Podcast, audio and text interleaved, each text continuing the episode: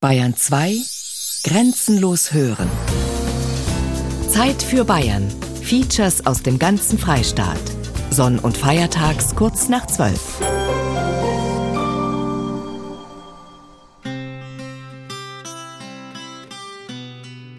Ja, das ist ja so, wie beim Wilhelm Busch ist der Ruf reniert, lebt sich völlig ungeniert. Eins ein Spinner konnte eigentlich jede Stopp vertragen. Aber es war eine Katastrophe, wenn das mehrere machen. Der Papa spinnt, na lass man. Das war die einhellige Meinung der ganzen Familie. Eine Sucht wie Alkohol. Ich habe Immobilien verkauft. Es gibt Beispiele von Sammlern, die haben Morde begangen, um an Geld zu kommen, um Werte zu sammeln. Also das ist schon eine echte Sucht. Meine Schätze. Private Museen in Bayern. Ein Feature von Harald Grill.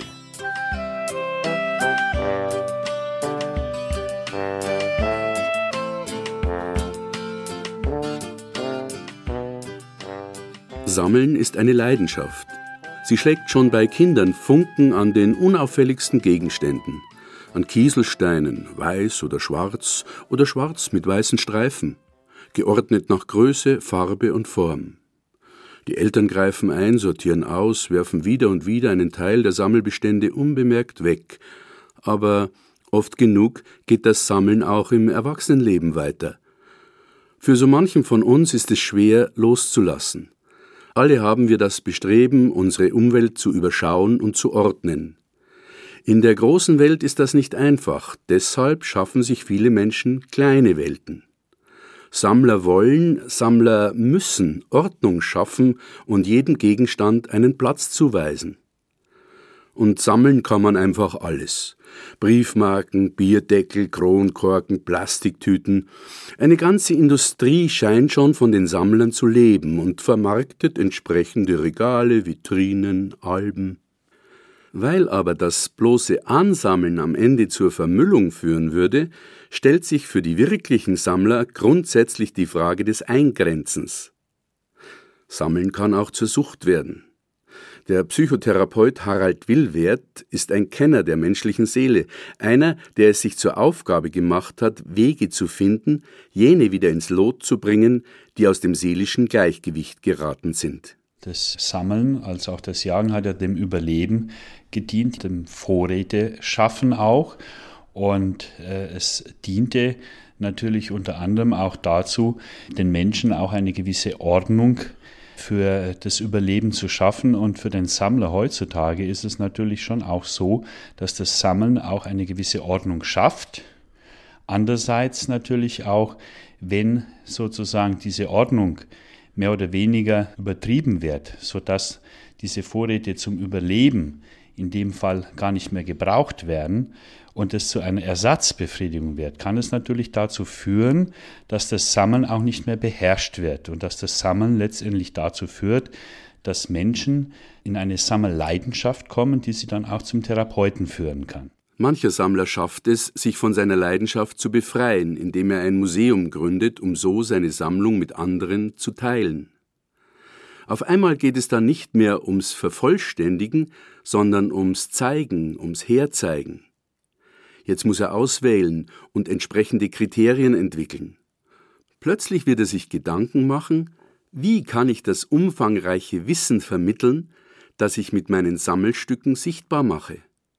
Aus manchmal unscheinbaren Gegenständen werden Schätze, auf die man stolz ist. Also was schon mal ganz gut ist, wenn er für seine Sammelleidenschaft einen Ort findet oder ein Forum findet, wo er das eben mitteilen kann oder eben teilen kann mit anderen, was ja im Prinzip jetzt in unserem Bereich ähnlich wäre, dass jemand, wenn er als Patient zu mir kommt, über verdrängte Inhalte spricht oder über Dinge, die er so noch niemand gezeigt hat, eben sie zeigen kann bzw. sie mitteilen kann. Das heißt, wenn ein Sammler sozusagen einen Ort findet, wo er eben diese Sammelobjekte auch anderen zeigen kann, was zu einer gewissen Erleichterung führt und auch ein Stückchen weit eben ihn hinausbringt und zwar eben in den Kontakt zu anderen Menschen. Die manchmal kuriosen kleinen privaten Museen, die dann entstehen, haben zwar nicht den Anspruch der großen staatlichen Museumseinrichtungen, die uns die Welt, ihr Funktionieren und ihre Geschichte an ihren Ausstellungsstücken umfassend erklären wollen, trotzdem ergänzen diese kleinen nichtstaatlichen Museen das große Angebot, ob bewusst oder unbewusst, flächendeckend ganz vortrefflich. Vor mir auf dem Tisch liegt ein kiloschwerer Band, ein Führer mit einer Zusammenstellung nichtstaatlicher Museen in Bayern weit über tausend kurze Steckbriefe. Ein Versuch, ein wenig Ordnung in den erfrischenden Wildwuchs an kunst- und kulturhistorischen, archäologischen und technischen Museen, naturkundlichen Sammlungen, Freilicht- und Bauernhofmuseen, Schlössern und Burgen zu bringen. Kleine Museen, die helfen, die entlegensten Nischen zu füllen und soziokulturelle wie historische Zusammenhänge zu sichern.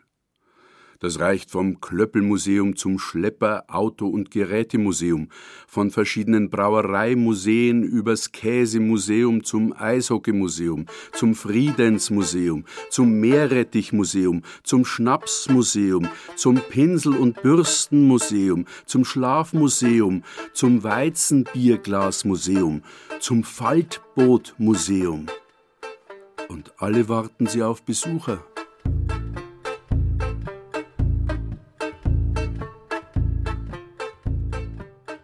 Ich sage, ich mache eine zur Führung. Das da ist das kleinste Theater Bayerns. Ja, das ist ein Gewölbe. Wunderschön, gell? Da machen wir Jazz, Blues, dann der Zittermanni, der Brustmann Sepp, also Valentin Theater, alles Mögliche machen wir hier in Klassik. Zuerst war es ein Weinkeller und dann haben sie ein Gerät herinnen und dann habe ich einen Lachkeller draus gemacht. Jetzt ist der Lachkeller.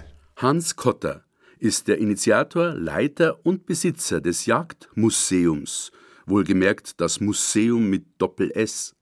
Es befindet sich in Mühldorf am Inn im Stephanshaus am Stadtplatz 82. Das Hausnummernschild sieht man nicht gleich. Er hat es in Kniehöhe an der Wand befestigt. Könnte ja sein, dass ab und zu auch kleinere Leute kommen. Hans Kotter kam vor gut einem halben Jahrhundert als Bäckermeister und Hobbyzauberer Kotta nach Mühldorf.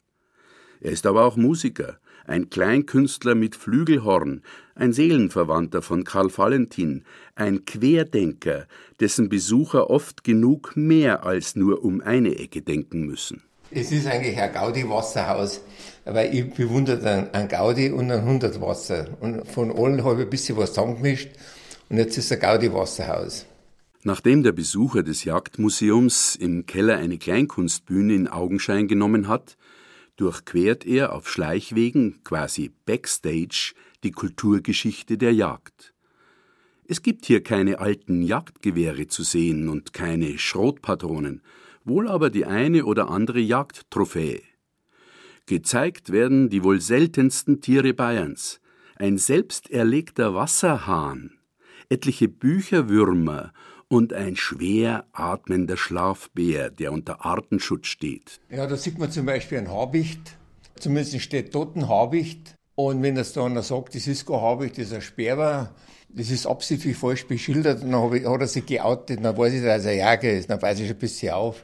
Oder der Wasserläufer, stimmt auch nicht, der, der letzte war der Jesus, seitdem gibt's kaum mehr außer die Insekten, gell. Die Leute müssen, äh, ohne Führung, die müssen selber denken, liegt er mir jetzt oder nicht. Erst wenn sie dann fragen, sage ich die Wahrheit. Vorher mache ich den Schmarrn mit. Da gibt's eine, die, seit zehn Jahren reden mit die ob der Schlafbär, ob der, wie es einem geht. Immer wieder. Wenn ich am, am Stadtplatz gehe, dann sagt, mein Kotter, wie geht's einem Schlafbär? Den rimpf ich. ist, da ist ein Gerät drin und, und da habe ich ein Hasenfell und das geht auf und ab. Da sieht man wieder einen Schnauf, gell, ganz langsam. Und, und ich erzähle natürlich die Leute, nur bei totaler Finsternis rennt umeinander, Futter ist er drin und alles. Das ist natürlich so ein Viech Ideal, weil du brauchst den Käfig nie sauber machen, gar nichts. Gell. Und ist doch was Lebendiges im Haus, gell? genau so ist Ein Freund der Jäger scheint er nicht zu sein, dieser Hans Kotter. An den Wänden bissige Karikaturen unter anderem von Herbert Achternbusch, Erwin Eisch, Horst Heitzinger, Uli Stein und Friedrich Streich. Viel Kunst, Karikaturen und Popart zwanglos aneinandergereiht, inmitten skurriler Einfälle aus der Kotterschen Nonsensküche und mit kleinen Fallen für das Gewohnheitstier, das sich in vielen Besuchern eingenistet hat. Belangloses neben Wertvollem. Kotters Haus beherbergt viel Krempel, aber auch eine ganze Reihe von modernen Kunstwerken, die in einschlägigen Galerien einen beträchtlichen Preis erzielen würden. Das scheint ihm egal zu sein. Er hat sie weder versichert noch abgesichert. Ein Einbrecher hätte leichtes Spiel. Was ich das haben? Mitnehmen kann ich es eh nicht. Aber was tut der mit dem Klump? Das ist ja immer, wenn du was kauft, ist was wert, dann wenn du verkaufen möchtest, kriegst nichts mehr. Genauso zufällig, wie da die Ausstellungsstücke aneinandergereiht sind, ist auch das Museum entstanden. Leitlinien sind Wortspiele, Irrwege sowie eine chaotische Mischung von Wahrheit und Verballhornung. Die Beschriftungen führen in die Irre, aber nicht immer. Sie können auch richtig sein. Hans Kotter verlangt von den Besuchern eben zweierlei Humor und Hirn.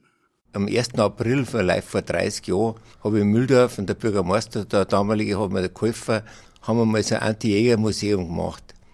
Und es war aber ganz formell mit Eröffnung vom Bürgermeister und bla bla bla. Und da sind die Jäger in Reihen gekommen, alle mit der Uniform, mit den Quare umgehängt. Und dann sind sie stocknarrisch, wie sie den Krampf von mir gesehen haben. Gell. Und die sind alle gekommen, um meine Spezien, die sind gar nicht hergegangen, weil so der Depp, was wir dann jetzt wieder machen.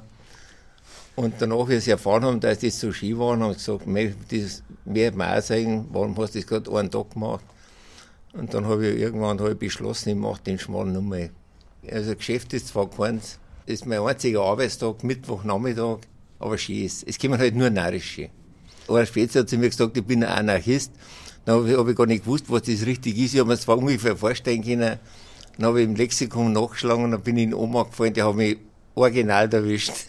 Da ist einer, der sich einfach nicht interessiert für die Ordnung der Dinge.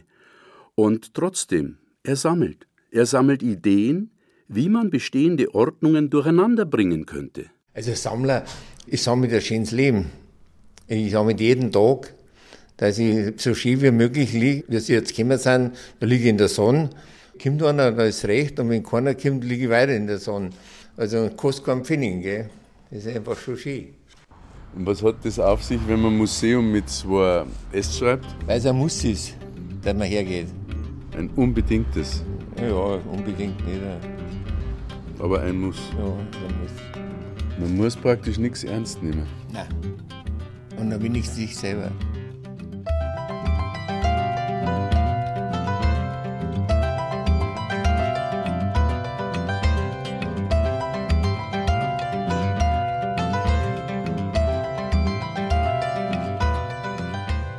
Nach einem beiläufigen Hinweis, den ich in einem Gasthof in Vilshofen bekommen habe, lege ich den Führer für nichtstaatliche Museen beiseite und visiere ein Museum ohne Öffnungszeiten an, eines, das als Geheimtipp gelten kann.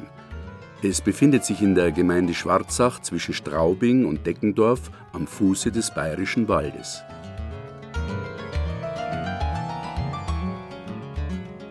In der Ortsmitte ein einladender quadratischer Platz, umrahmt von Geschäftshäusern und einem alten Brauereigebäude. In einem der Geschäftshäuser hatte früher die Firma Stettmer ihren Sitz.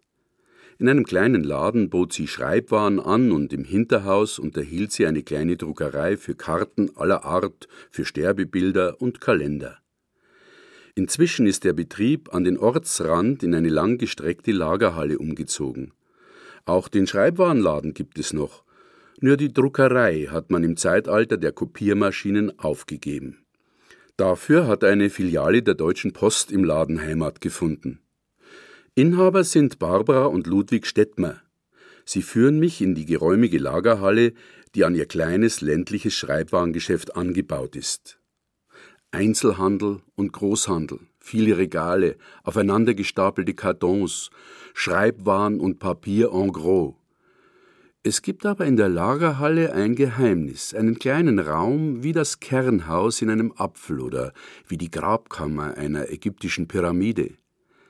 Es riecht hier so, wie es in den Schreibwarengeschäften bis in die 60er Jahre des vorigen Jahrhunderts gerochen hat. Man hat ja früher nicht das hochwertige Papier gehabt, wie man es heute hat. Mhm. Heute riecht Papier nicht mehr. Früher war im Papier ein großer Anteil an Holz, an verschiedenen Holz.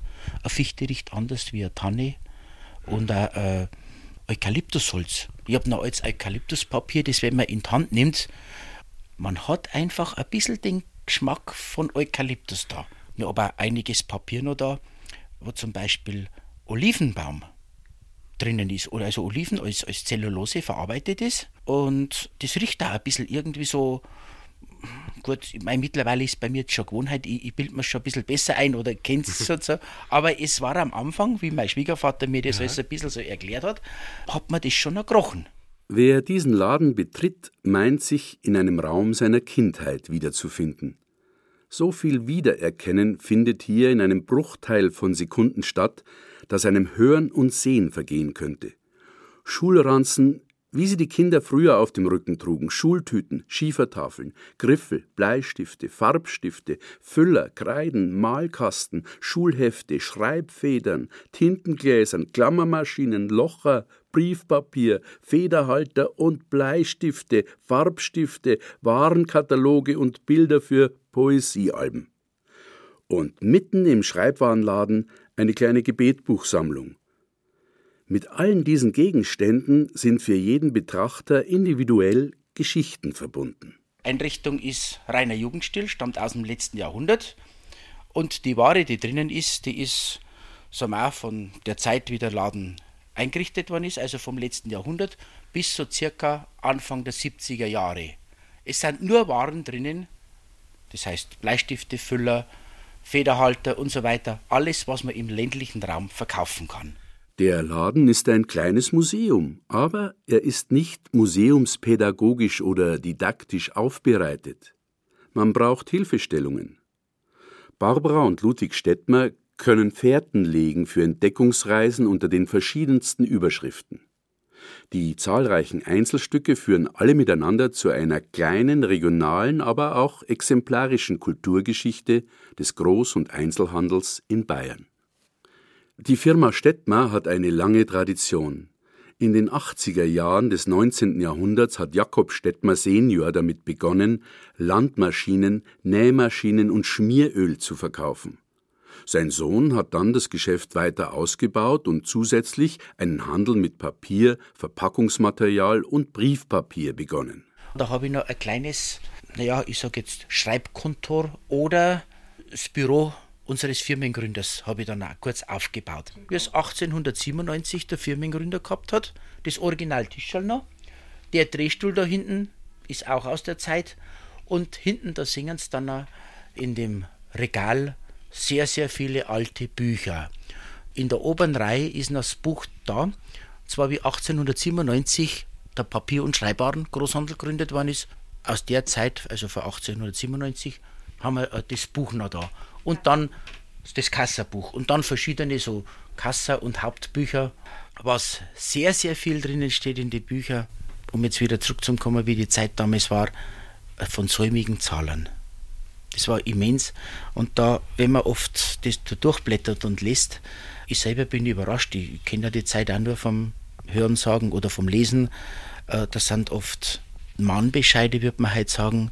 Also das spricht Zahlungsbefehle oder auch Pfändungsurteile sind rausgekommen über Beträge, die heute im Taschengeldbereich liegen. Vermutlich würde man kräftig investieren müssen, wollte man diesen historischen Laden in ein öffentliches Museum verwandeln geht auch nicht öffentlich, weil es ist ja alles zugänglich. Es ist nichts abgeschottet mit Glas oder so. Da kann man mal ein paar Leute, die man kennt oder was reinholen und denen das zeigen. Aber nur so als Museum für die Öffentlichkeit ist unmöglich. Weil da ist einfach die Gefahr zu groß, dass was mitgeht. Wir müssen schon sagen, wir freuen uns immer, wenn jemand kommt. Wir haben einen sehr, sehr guter Freund von uns, der kommt regelmäßig mit seinen Schulklassen, kommt daher zur Besichtigung, um den Kindern einmal zu demonstrieren, ja, so war der Verkauf früher. In der Geschichte der Firma Stettmer spiegelt sich auch eine Familiengeschichte wider, in der das Sammeln, das Festhalten und das Aufbewahren Tradition hat. Was mich, das klingt jetzt vielleicht ein wenig sentimental, nachdem meine Kinder, ich habe keinen Bezug gehabt, aber mein Sohn, der ist mittlerweile so weit, dass er selber gesagt hat, Papa, ich wenn einmal baue, dann möchte ich gerne einmal den Ladenreiter bei mir ins Haus. Also ist das ein Garant, dass er in der Familie bleibt. Und das muss ich sagen, das ist für mich schon eine große Freude. Gell?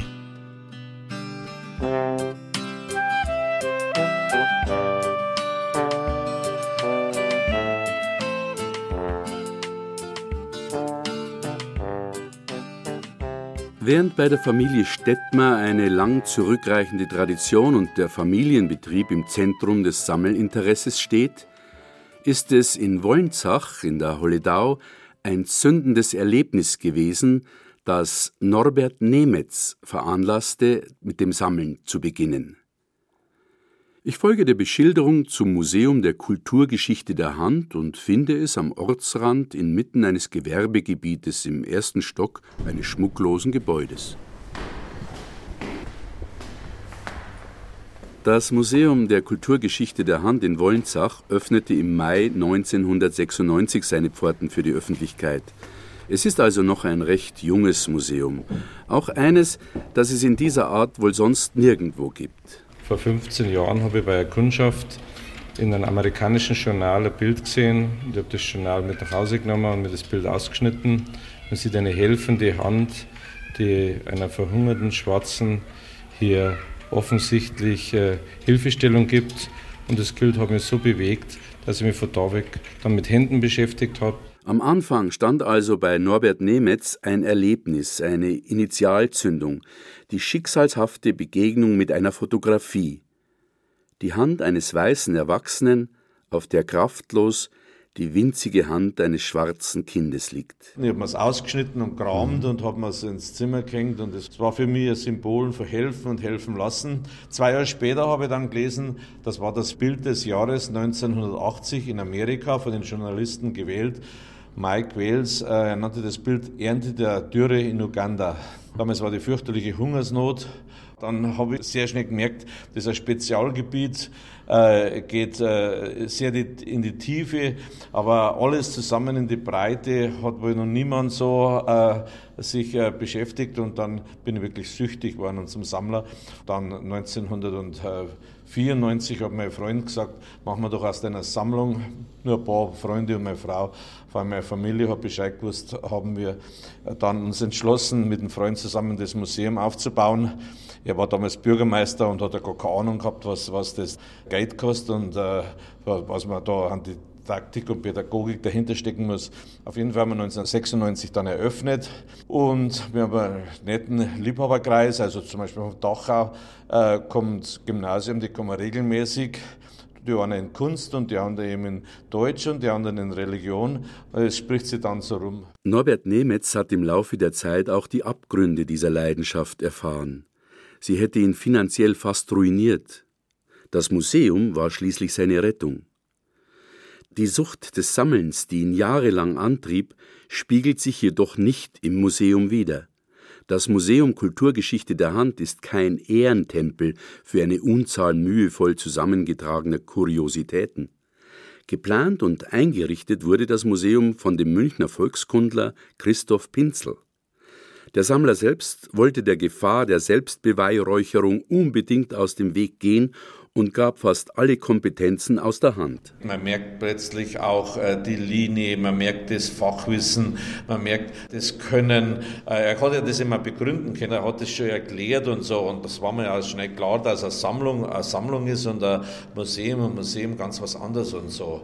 Und das entwickelt sich auch weiter, auch die Bedürfnisse des Besuchers. Also es wird in zehn Jahren wieder ganz andere Museumspräsentation geben wir heute und es gibt natürlich auch immer wieder Streit äh, zu viel viel Action, wie es die Amerikaner machen und so. Äh, man muss halt so ein Mittelmaß finden und zum Thema, dem Thema gerecht werden.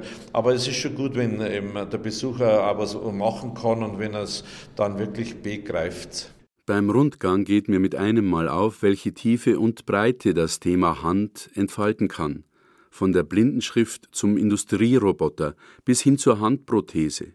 Hände können sprechen, schützen, zuschlagen. Also hier zum Beispiel die Papillarlinien. Seit 200 Jahren wird sie in der Kriminalistik ausgewertet. Man weiß nicht, warum die Natur das so macht. Man nimmt an, dass die Fingerkuppen halt griffiger sind. Und die Wissenschaft sagt, alle je gelebten Menschen und alle heute Lebenden hätte noch nie jemand die gleichen Papillarlinien gehabt. Selbst eineige Zwillinge haben unterschiedliche Papillarlinien. Man weiß nicht, warum die Natur das so macht. Wir spazieren im Handmuseum durch die Evolution.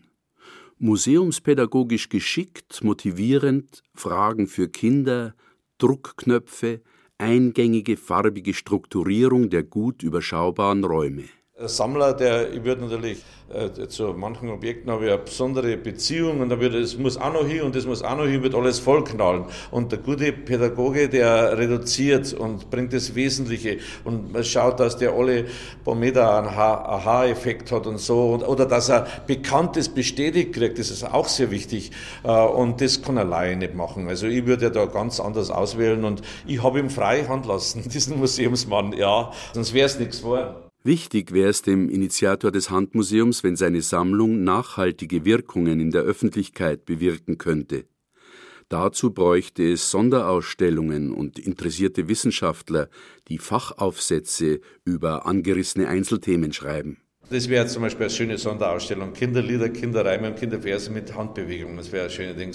Hand und Erotik wäre was Schönes. Also äh, gibt es wunderbar, hätte ja einiges und so. Das kann man ja schön machen und so. Sonderausstellung, das sind sie jetzt mit 10.000 Euro los und das, das geht nicht so einfach. Auch mit der Beratungsstelle für nichtstaatliche Museen in München stand Norbert Nemetz regelmäßig in Verbindung. Die wollen keine gleichen Museen. Sie würden nur darauf aufmerksam, wenn man völlig falsch liegt. Und sie wollen Qualität, sie wollen äh, Authentizität, sie wollen äh, Originalität und so weiter. Die haben uns also positiv schon bestärkt und begleitet und als Spezialmuseum auch heute noch äh, anerkannt und so. Ähm, aber sie würden nie sagen, macht sowas nicht sondern sie, sie sagen, also gute Idee. Was wollen sie eigentlich damit ausdrücken? Aber die freuen sich über jede neue Idee. Und dann ganz leicht einmal hinweisen und sagen, haben schon mal an so und so gedacht und so. Wichtig ist das positive Begleiten. Das ist schon auf einem hohen Niveau in Deutschland oder in Bayern. In Deutschland kann ich jetzt gar nicht reden, aber in Bayern auf einem hohen Niveau.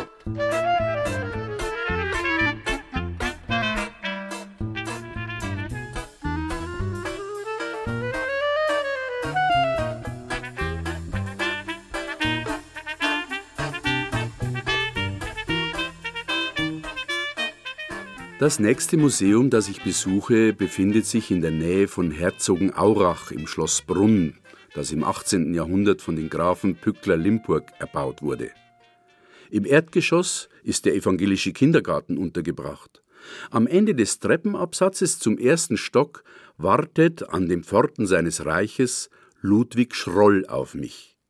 Sein Reich, vielleicht kann man sogar sagen sein Paradies, ist sein Rundfunk- und Fernsehmuseum. Die repräsentativen Räume verleihen der Ausstellung eine zusätzliche Attraktivität. Das soll also jetzt ein Überblick werden über die Entwicklung des Rundfunks. Ne? Und zwar geht es in Schritten. Einmal hier äh, die Visionäre und Erfinder vom Heinrich Herz natürlich. Dann geht es also in die, die nächste Station in der Rundfunkgeschichte ist dann der erste deutsche Rundfunksender. Der ist ja nun in zwei Wochen gebaut worden, das kann man heute nicht mehr machen.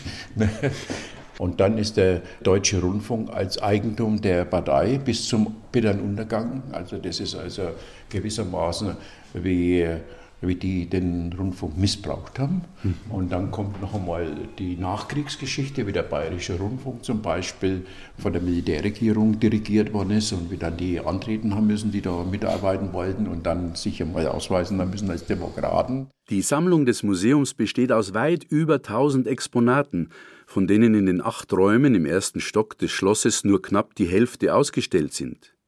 Dazu gibt es hier immer wieder Sonderausstellungen, wie zum Beispiel über Uhr-Tonbandgeräte, über Autoradios oder über den Weg vom Mono zum Stereoklang. Dann geht gewissermaßen äh, als, als Exponate, jetzt geht es los mit den äh, Methoden, wie das Heinrich Herz gemacht hat, mit Funkensendern. Ne?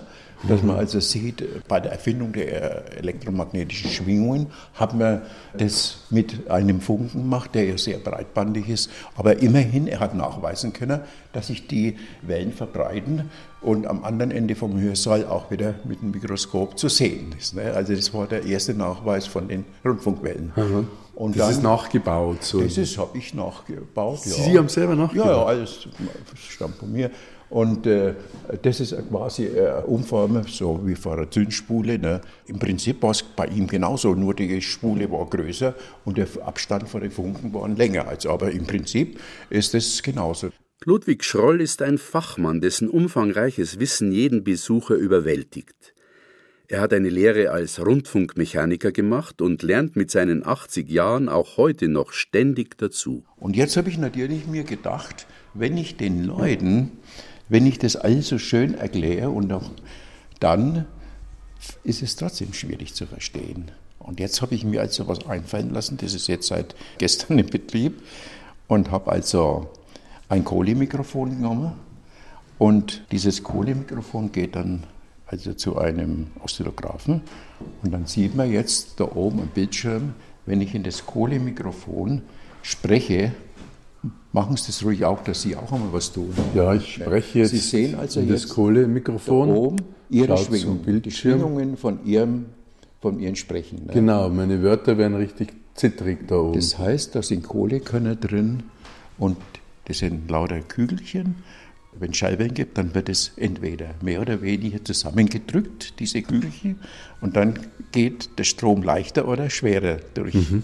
dieser Strom, der da durchfließt. Ne? Wir beginnen mit einem faszinierenden Spaziergang von den Anfängen des Rundfunks in Deutschland bis zur Einführung des Fernsehens in den 60er Jahren.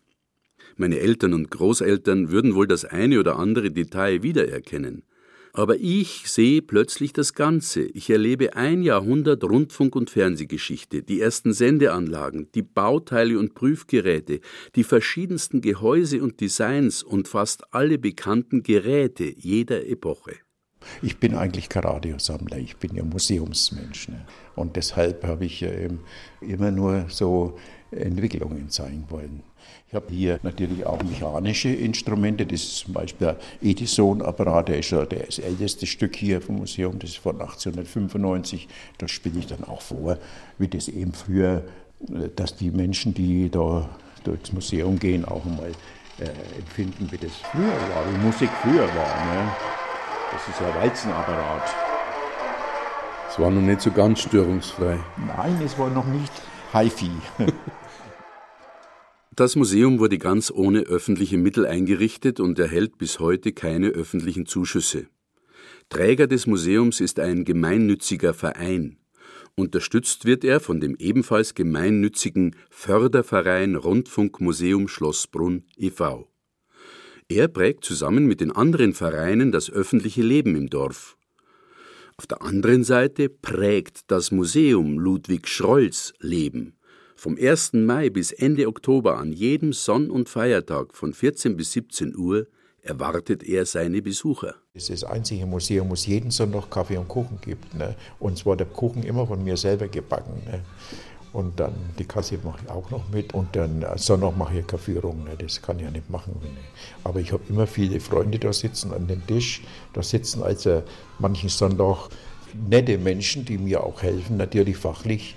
Und dann gibt es Gespräche über Gott und die Welt. Wir sprechen über alles, nur nicht über Frauen und über Politik. Und ansonsten äh, habe ich da ein interessantes Leben. Ich sage natürlich immer, ich habe ja eigentlich äh, den Vorteil, dass ich jeden Sonntag, dass ich nicht fort brauche. Zu mir kommen die Menschen jeden Sonntag und zahlen noch dafür.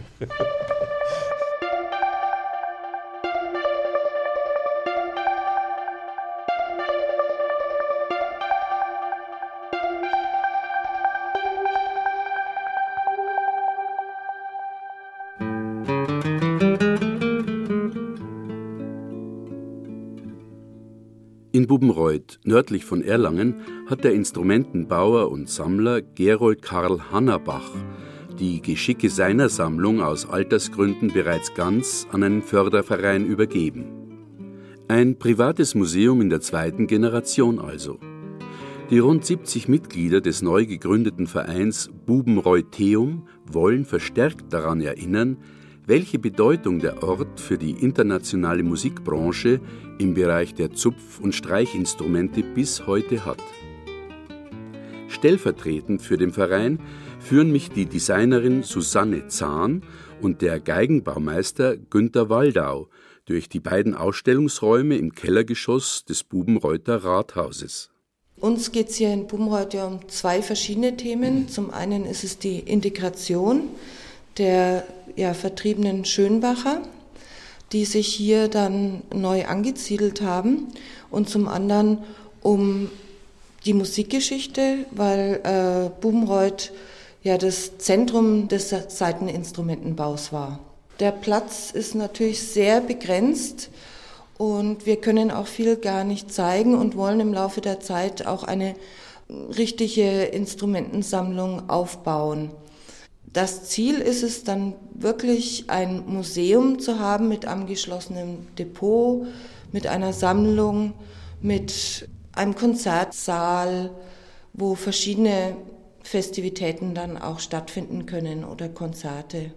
Auslöser für die Entwicklung Bubenreutz zu einem Weltzentrum des Instrumentenbaus war die Vertreibung der Sudetendeutschen aus Böhmen. Nach dem Zweiten Weltkrieg äh, sind ja die Schönbacher, Magnerkirchen, Klingendal, das war so Länderdreieck gewesen, vertrieben worden. Äh, die Schönbacher haben sich halt dann Richtung Bayern oder sagen wir mal die Instrumentbauer hauptsächlich Richtung Bayern, Richtung Mittenwaldern waren auch viele gewesen. Aber die Mittenwalder haben gesagt, na, so viele Instrumentenbauer brauchen wir nicht. Dann sind sie wieder Richtung Nürnberg heraufgekommen. Und das sind halt dann immer hin und her, bis halt irgendwann mal die Frage war in Mörndorf, das ist eine Nachbarortschaft, ob es da sich niederlassen können. Dann haben sie aber einstimmig da auch damals gesagt, nee, die wollen die ganzen Geigenbauer nicht haben. Und dann hat irgendwann mal der Bürgermeister aus Bumreuk damals gesagt, ja, wir täten das machen. Und das war ein Gemeindeort gewesen mit 400 Leuten circa und Geigenbauer oder mit der ganzen Familie. Das Ganze waren über 1500 Leute, die sich dann plötzlich da angesiedelt haben. In der sogenannten Heimweh-Vitrine des Geigenbaumuseums Bubenreuth werden die Erinnerungen der Neububenreuther an die Vertreibung aus der Heimat aufbewahrt. Darunter die Stadtfahne von Schönbach im Egerland und eine auf einem Geigenboden aufgemalte Stadtansicht. Das war hier ein ganz typisches Bauerndorf und die Leistung ist eigentlich, dass der Gemeinderat hier einstimmig beschlossen hat, den Leuten muss geholfen werden. Und wir zeigen hier auch die Väter der Ausstellung, mhm. die mit beteiligt waren, dass dann hier innerhalb kürzester Zeit die Geinbauersiedlung errichtet werden konnte, die ja auch heute noch steht. Die Ausstellungsräume und das Rathaus in der Birkenallee 51 waren früher Teil des Bürogebäudes der Musikinstrumentenfirma Framus. Die Ausstellung folgt anschaulich Bubenreutz Weg vom agrarisch geprägten Dorf zum europäischen Zentrum des Saiteninstrumentenbaus. Paul McCartney hat auf Bubenreuther Instrumenten gespielt. Elvis Presley hat auf einer Bubenreuther Gitarre gespielt, war auch hier. Es haben wirklich die größten quer durch sämtliche Genres hier auf Bubenreuther Instrumenten gespielt. Wir hatten hier die drei großen Firmen Framus, Clearer und Höfner, die weltweit exportiert haben. Wir zeigen unter anderem auch den Beatles Bass, den Paul McCartney gespielt hat. Da haben wir auch ein Exemplar. Alle pilgerten sie hierher. Vertreter sämtlicher Musikgattungen, von der ernsten Musik über die Oberkreiner zur Pop- und Rockmusik. John Lennon, Yehudi Menuhin, das Bayerische Rundfunkorchester, Charles Mingus, Attila Zoller, Elvis Presley, Peter Kraus, die Rolling Stones und so weiter und so fort. Aber auch Politiker wie Konrad Adenauer oder Theodor Heuss gaben sich hier ein und sollten damit vor allem der gelungenen Integration der Schönbacher Instrumentenbauer ihre Aufmerksamkeit. Wie man es von der Autoindustrie kennt, haben sich in Bubenreuth auch die Zulieferbetriebe niedergelassen. Diese Konzentration von Fachhändlern und Fachbetrieben ist ein Teil des Geheimnisses, warum Bubenreuth weltberühmt geworden ist. 1959 haben für Framus 300 Menschen gearbeitet, für Höfner 250 und für Klira mehr als 100. Die große Zeit der hiesigen Musikinstrumentenfirmen ist inzwischen vorbei. Also was wir jetzt hier noch haben, sind die Meisterwerkstätten.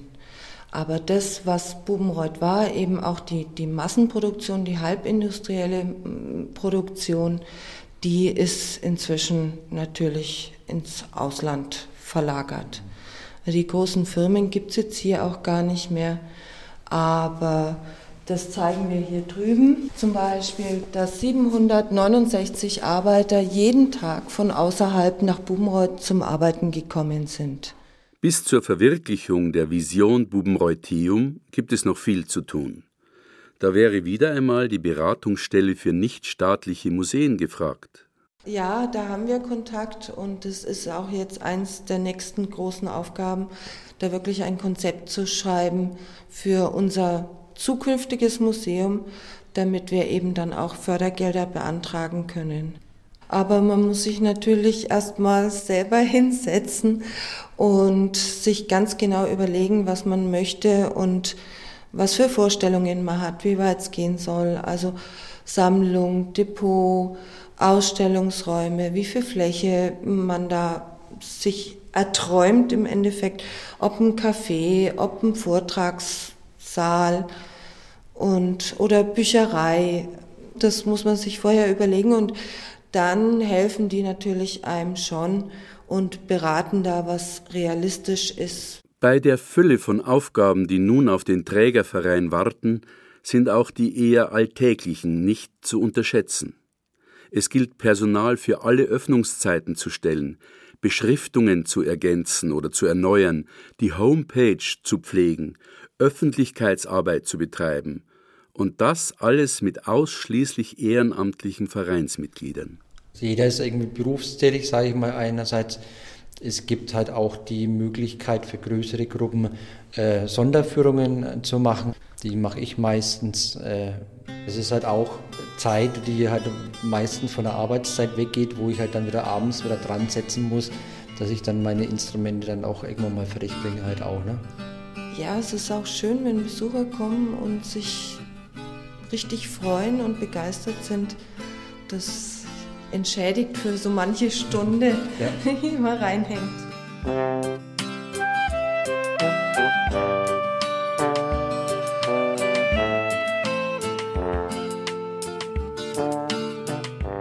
Weit über 1000 nichtstaatliche Museen gibt es in Bayern.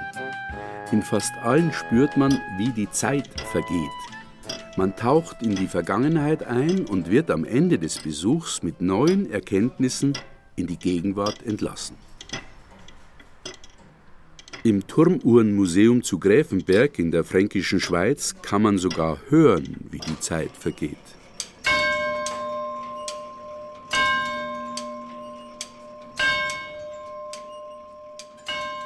Ein Tal, ein tiefer Einschnitt in den Kalksteinfelsen, Fachwerkhäuser, enge verwinkelte Gassen, am südlichen Ortsausgang der Bahnhof mit dem Anschluss der Nahverkehrszüge nach Nürnberg, am nördlichen Ortsausgang die ungeliebten Steinbrüche mit ihren Staubwolken und am westlichen Rand des Ortes schon den Berg hinauf unterhalb eines modernen Möbelhauses eine altertümliche steinerne Scheune.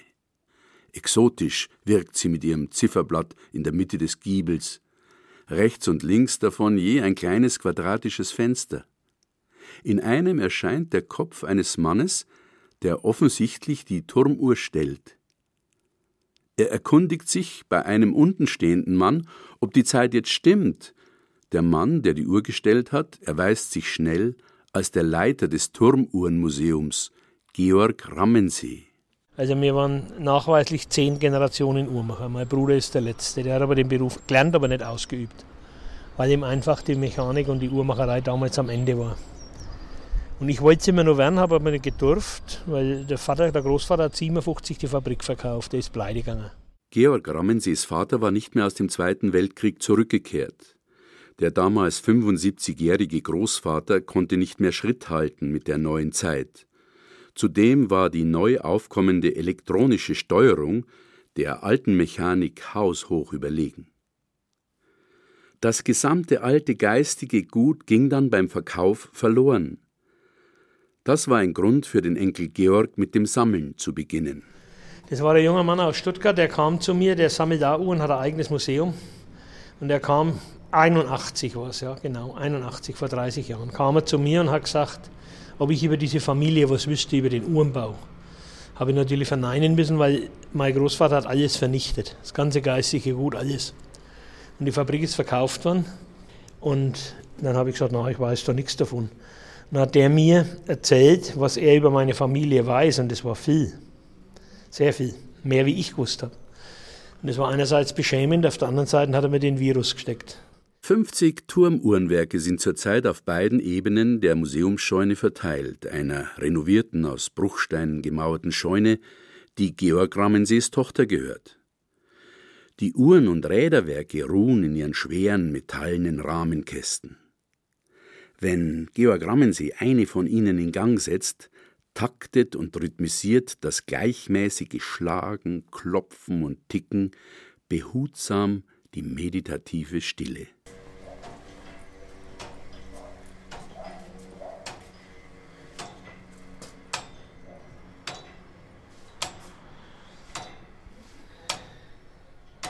Ich kenne also meine Uhren am Klang. Wer was für Wetten das? Adam und Eva dürfte wohl die erste Zeitmessung gehabt haben, das wird Tag und Nacht gewesen sein. Wir haben es nicht braucht. Und später kamen die vier Jahreszeiten, Frühjahr, Sommer, Herbst und Winter, und die hat man dann auch in Tag in vier Teile unterteilt. Nacht, Früh, Mittag, Abend.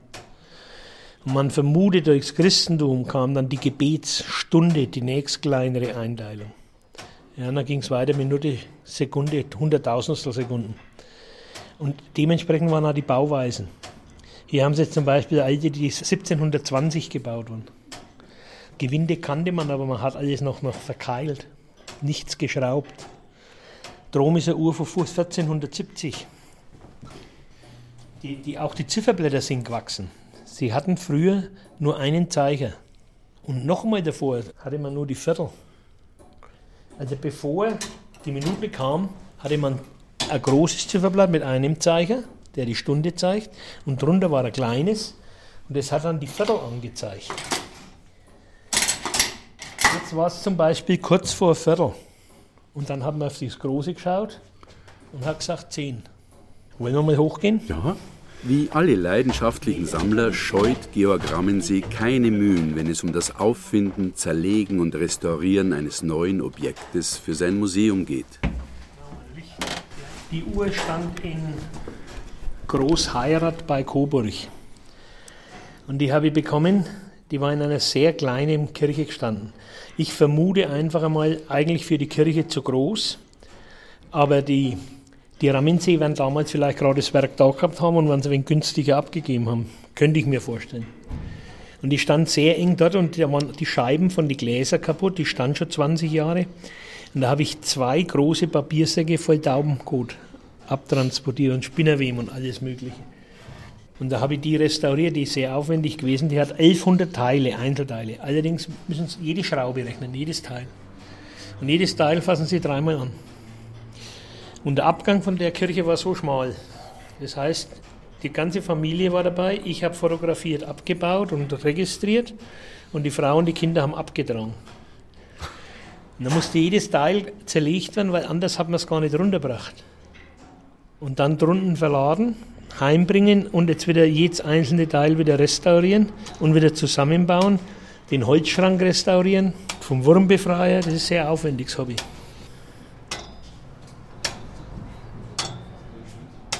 Turmuhren restaurieren ist das eine, ein Museum managen ist das andere.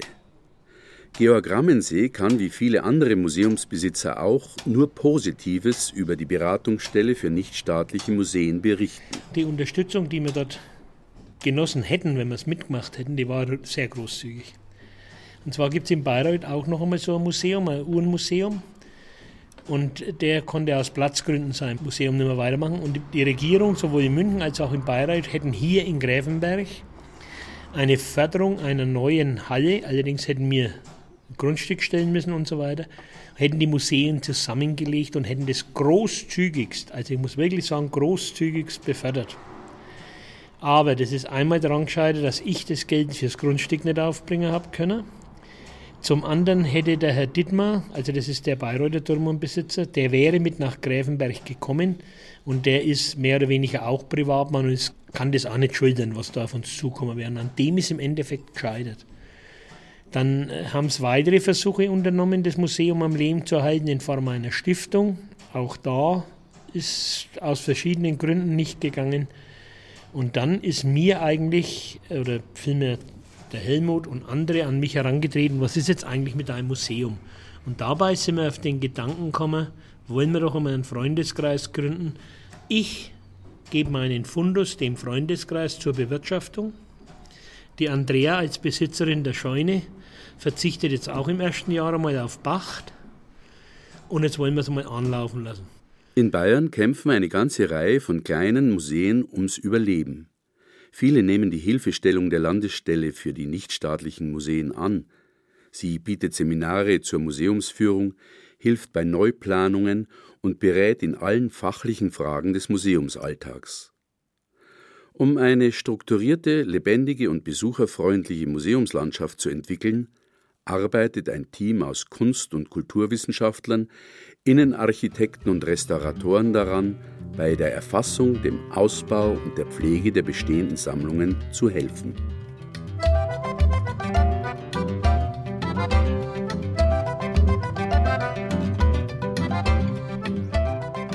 Auch die Gräfenberger waren mit der Beratungsstelle für nichtstaatliche Museen in Verbindung. Leider kann diese Stelle nur Zuschüsse vermitteln. Der fehlende Teil müsste von Gemeinden oder Sponsoren vor Ort getragen werden, denn auch die Unterhaltung eines kleinen Museums ist nicht gerade billig.